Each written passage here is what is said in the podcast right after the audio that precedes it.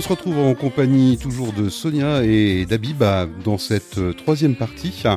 Euh, de rencontres fascinantes et vous n'aurez toujours pas la blague de Boudère, pas tout de suite, hein, ça c'est clair, ni celle du coiffeur, mais ça on en parlera aussi hein, à un moment donné dans tous les cas.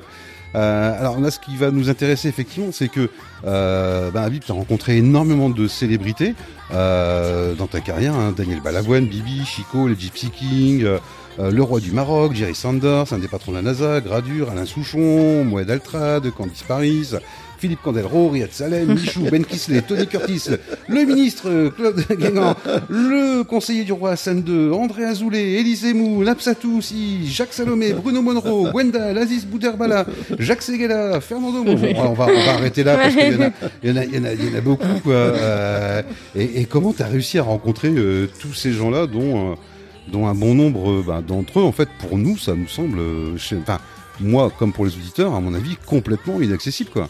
Bah, en fait, euh, quand on travaille dans la communication, euh, je pense qu'on a cette chance aussi de pouvoir rencontrer des célébrités.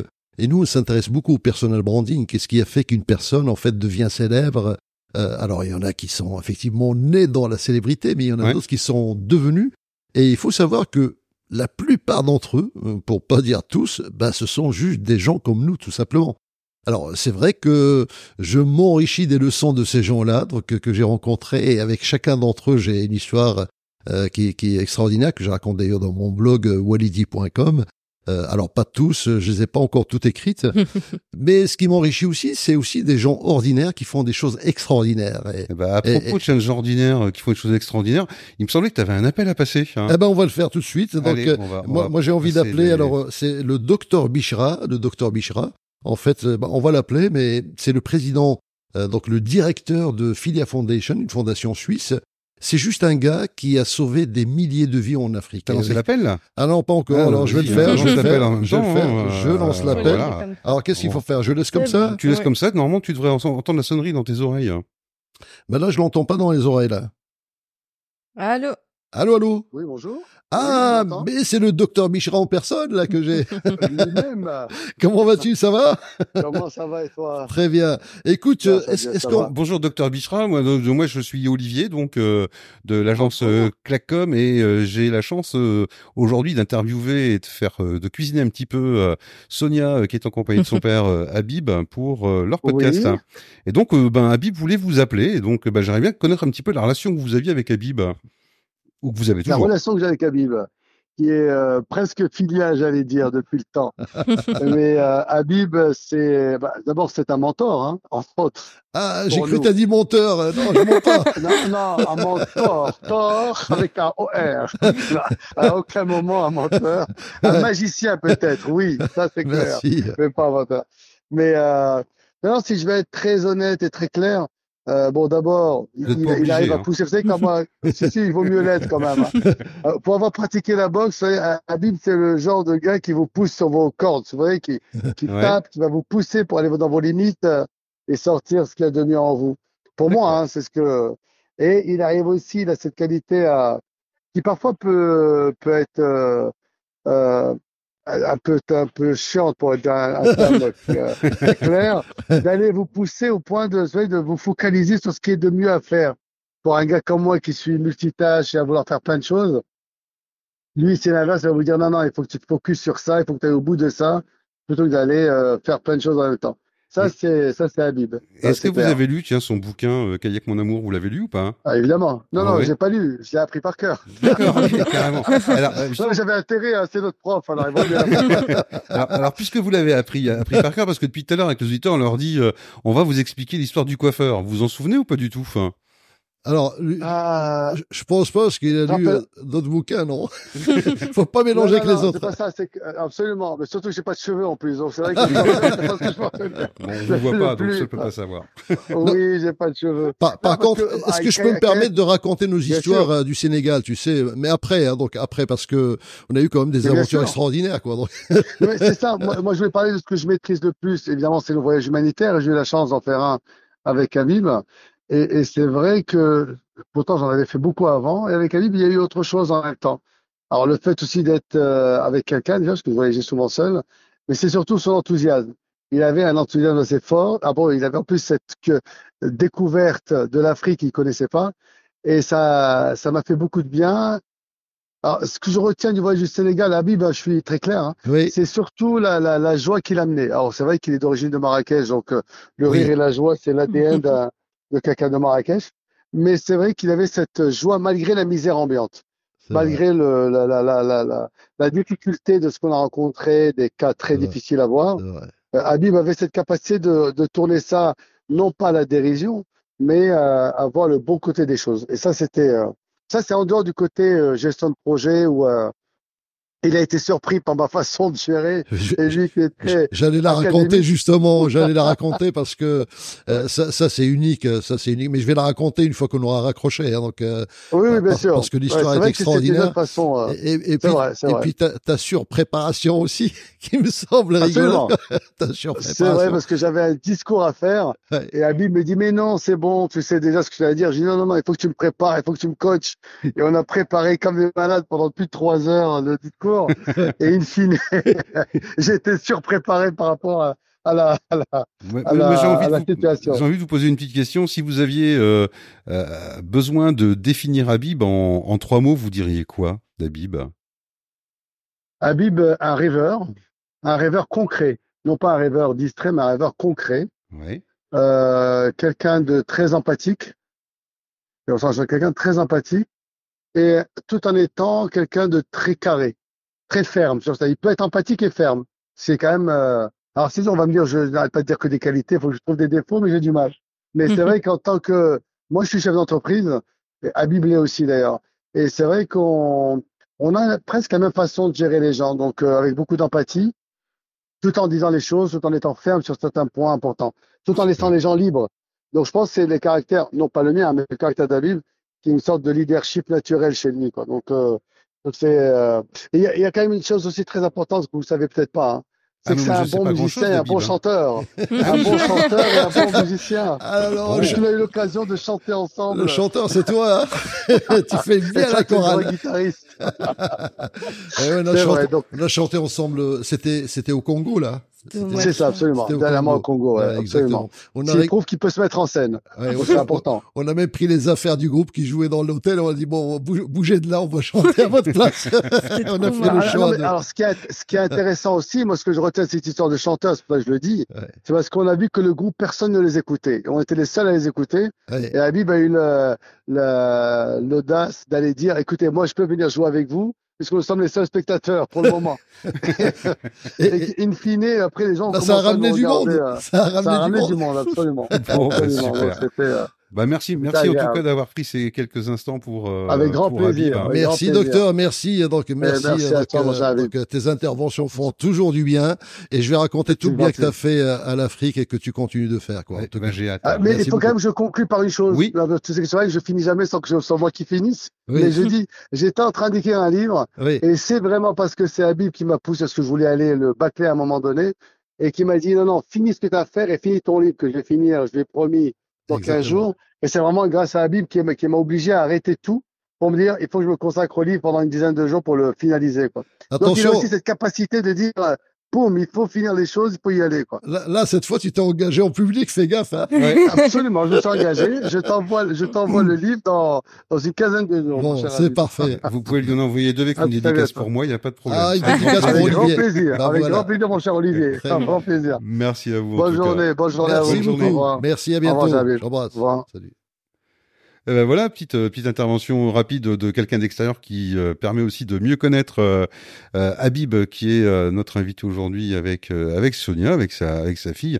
Alors euh, Daniel Balavoine, Gypsy King, Michou. Oui. Non mais euh, c'est vrai, mais c'est dans quel contexte que tu rencontres ces gens-là en fait hein? Bah, en fait, Daniel Balavoine, c'est, je crois que c'est l'une de mes premières rencontres d'une célébrité.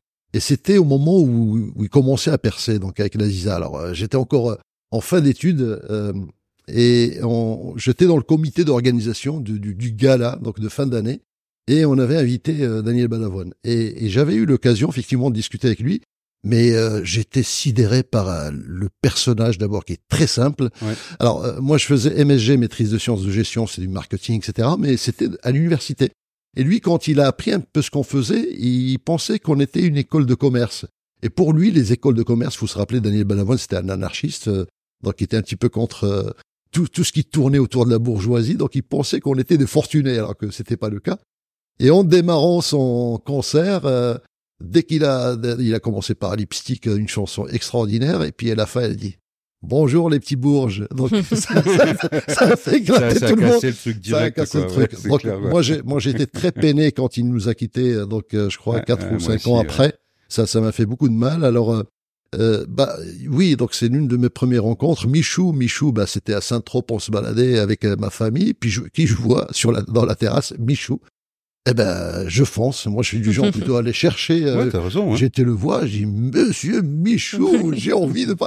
Et il m'a dit, mais installez-vous. tu, tu l'as reconnu comment? C'était le bleu peut-être? Ah, voilà, le bleu, la chemise bleue. D'ailleurs, sur la photo, on le voit en chemise bleue avec des lunettes bleues. Et justement, ce bleu-là, parce que là, on a passé toute une après-midi ensemble. Et ce gars-là était vraiment fabuleux. J'ai adoré ce personnage parce que d'une humanité extraordinaire. Alors, euh, c'était le roi du cabaret euh, euh, en France quand même. Donc, il a, il a quand même révolutionné euh, la nuit française, la nuit parisienne. Il a apporté de la joie. C'était un mec de joie. Et il avait des principes. Parce qu'il faut savoir, je sais pas si tout le monde le sait, même sans cercueil, avant de mourir, elle a demandé à ce qu'il soit dans le bleu qu'il avait. C'est un peu comme Majorel, qui avait aussi le bleu Majorel. Les Gypsy Kings, c'était une autre histoire. C'était euh, euh, quand j'avais une société d'édition euh, au Maroc, c'était une T'avais photogravure. passé un casting, c'est ça? Pas vraiment. pas vraiment. Euh, J'aurais bien voulu jouer avec eux, jouer un petit peu de guitare, mais pas, pas à leur niveau. hein, C'est des pros. En fait, c'était à l'époque de la scission des Gypsy Kings, qui sont fondus un peu en deux groupes. Il y avait Chico, les Gypsy Kings, et puis les autres.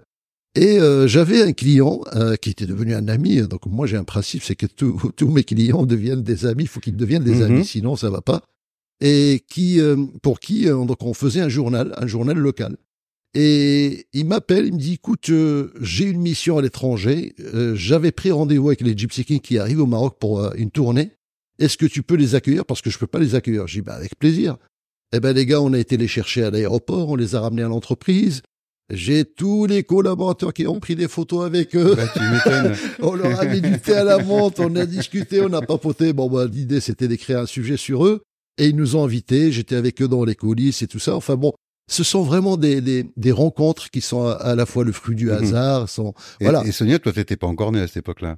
Non. Non, Pas encore. Donc, euh, ça va être à toi aussi à un moment donné de surprendre ton père avec euh, des rencontres euh, exceptionnelles. Ah, ben, il en a fait aussi, hein. T'en as fait pense, aussi, hein. ouais. Bah, en fait, j'ai, j'ai, à côté de kayak, j'ai une petite passion, c'est que je suis micro-influenceuse. Donc, on va dire que j'ai un peu baigné aussi euh, dans, dedans, dans tout ce qui est événements, etc. Donc, j'ai pu rencontrer euh, quelques célébrités par kayak, mais aussi à titre euh, perso. C'est vrai que les jeunes, ils ont leurs célébrités qui sont pas forcément les mêmes. Pas- que- non, que- c'est pas les miennes. Hein. Donc il y a des influenceurs que je ne connais pas, que Sonia connaît, euh, qui sont vraiment très célèbres. Quoi. Alors, t'as as, également une chaîne hein, sur YouTube où tu racontes euh, un petit peu, enfin, différentes histoires, euh, et entre autres une, une de tes journées qui t'avait marqué puisque t'as passé une Ah journée oui. avec euh, Ouais. avec euh, Moed Altrad, hein, qui est quand même euh, l'une des plus grosses fortunes euh, classée euh, classée dans le classement Forbes, donc euh, donc voilà. Et tu l'avais même choisi d'ailleurs à un moment donné pour faire le le, le numéro le numéro, enfin des tout premier numéro de ta publication Business Story Magazine. Oui. Et euh, tu me disais que, euh, bah, franchement, cet homme-là, euh, Ah bah, il, t'avait soufflé, quoi. Ah bah complètement, il m'a marqué. Donc euh, je, je pouvais pas trouver mieux, mm, je pouvais pas trouver meilleur modèle de résilience que lui. Ce gars-là, il faut le comprendre. hein, donc Moed Altrad, il est né dans le désert syrien, c'est-à-dire donc la zone où il y avait Daesh. Et bon, ça remonte à très loin parce qu'aujourd'hui il a 70 ans. euh, Et ce gars-là est né dans, bah, il le dit lui-même, d'un viol. Donc, euh, il raconte dans son, son bouquin d'un viol Mhm. parce que sa mère a 15 ans et dès qu'il est né, bah, il est décédé. Son frère plus âgé et il est mort de maltraitance. Donc euh, et lui-même, euh, donc il était dans un endroit, il a été élevé par sa grand-mère euh, pour euh, ben, s'occuper des moutons. Et il voulait pas, il voulait absolument apprendre. Il a appris à lire et à écrire tout seul. Un instituteur l'a remarqué, l'a accompagné jusqu'à ce qu'il ait eu son bac. Il est venu à Mhm. Montpellier pour euh, suivre euh, ses études euh, supérieures. Et il a appris le français. Après, le gars, il a eu un doctorat en informatique. Ah quand même, ouais. Ouais. Donc ça, ça, ça rigole pas. Et, Quoi. et- il a bien réussi, donc c'est quelqu'un qui en voulait vraiment. Donc euh, Il a bien réussi. Il, il- il est dans le classement Forbes et tu me dis qu'il a bien réussi.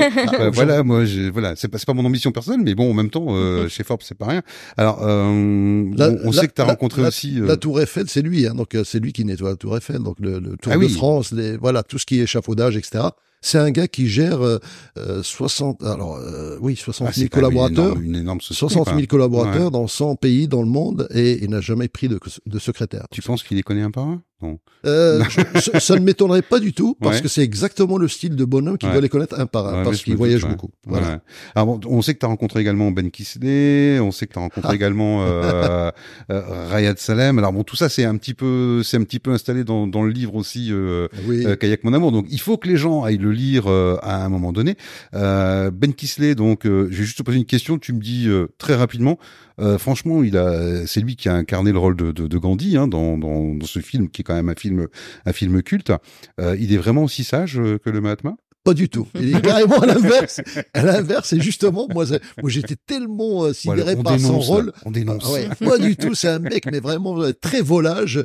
J'ai eu l'occasion de le rencontrer à euh, Dans, enfin, on était dans le même hôtel parce que Ouarzazate, il faut savoir, c'est là où se fait le cinéma au Maroc. Et, et j'ai passé l'après-midi avec lui. Et ce gars-là, il, il- c'était un coureur de jupons. Donc j'étais, ah, ok. j'étais un Donc petit pas- peu marqué Pas par du ça. tout, maître. Allez, on va continuer de dénoncer au maximum.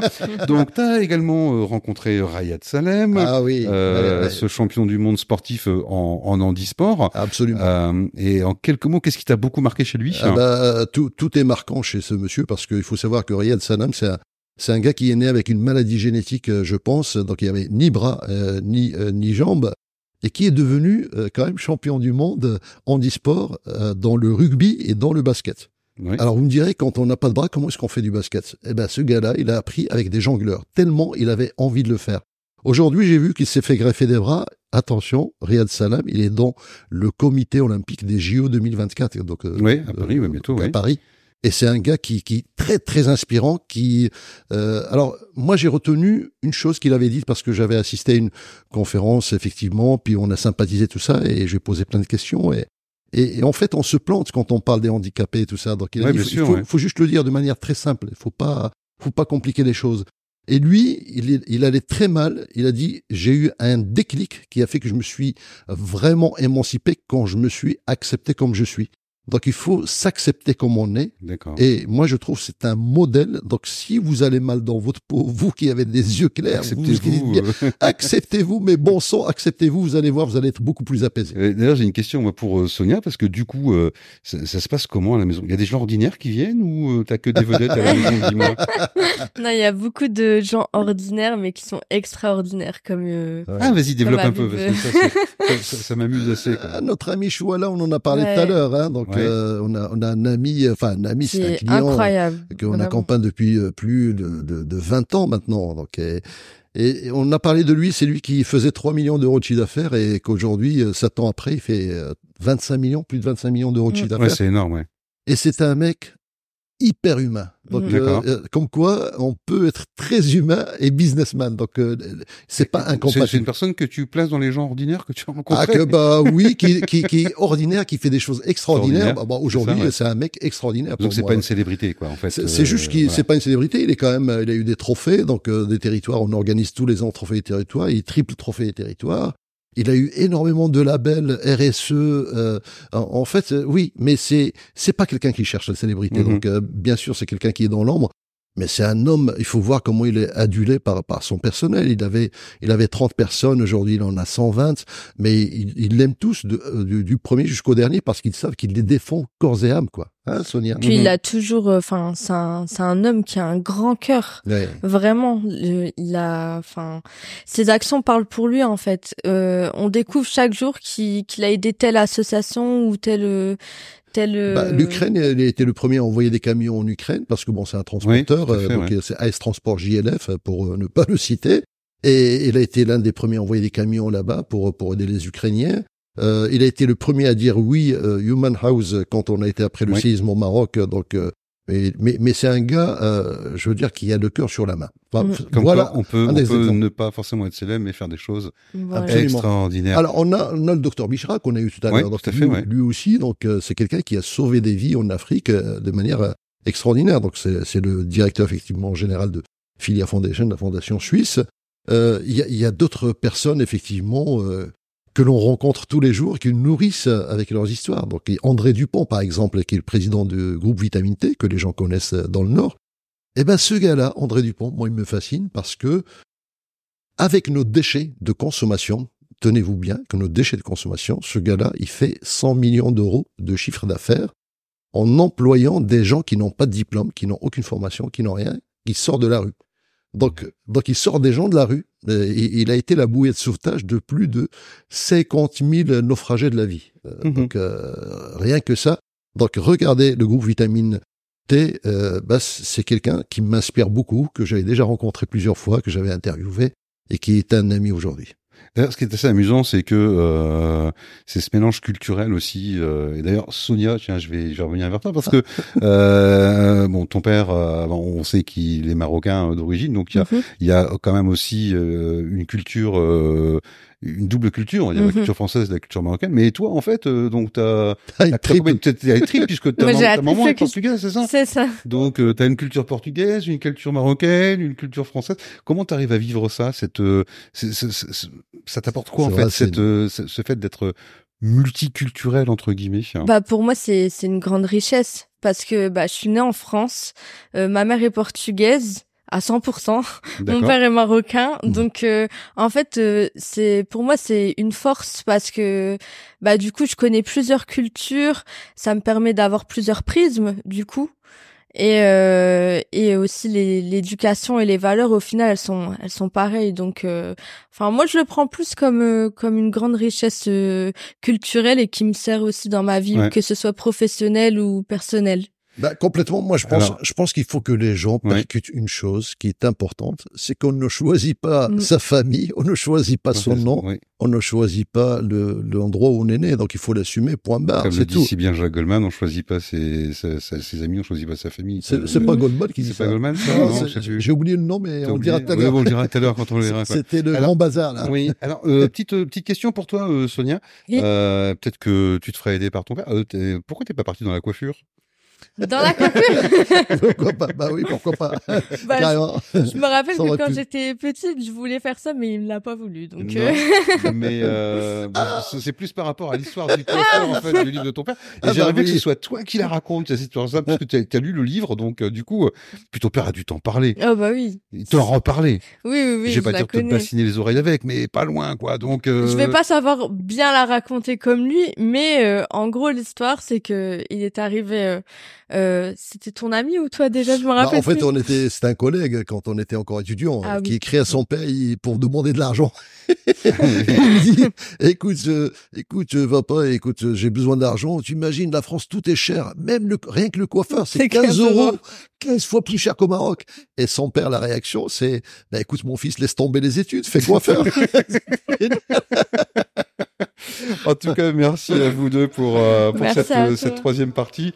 Euh, on va se retrouver bien évidemment euh, très rapidement pour un quatrième sujet qu'on va pouvoir évoquer, évoquer ensemble. On va pouvoir parler effectivement de rebond. Et le rebond, Dieu sait qu'en temps de crise, c'est quand même super important, hein, puisqu'on a déjà évoqué un petit peu avec euh, avec le, le fait de devoir rebondir et de résoudre des problématiques quand on est entrepreneur, parce que c'est le principal lot de, de l'entrepreneur. Euh, merci à vous d'avoir participé à cette partie-là. Euh, dans les épisodes précédents, il y a plein de choses à découvrir et je vous y invite. N'oubliez pas, Kayak euh, Mon Amour, le livre. Euh, voilà, on n'en fera jamais assez la promo parce que effectivement c'est un bon bouquin. Et si vous voulez euh, vous booster et vous redonner un peu de morale si vous n'allez pas bien, avec ça vous allez aller tout de suite mieux. D'ailleurs, je vois deux sourires là. C'est top. Merci à vous. On se retrouve dans quelques instants.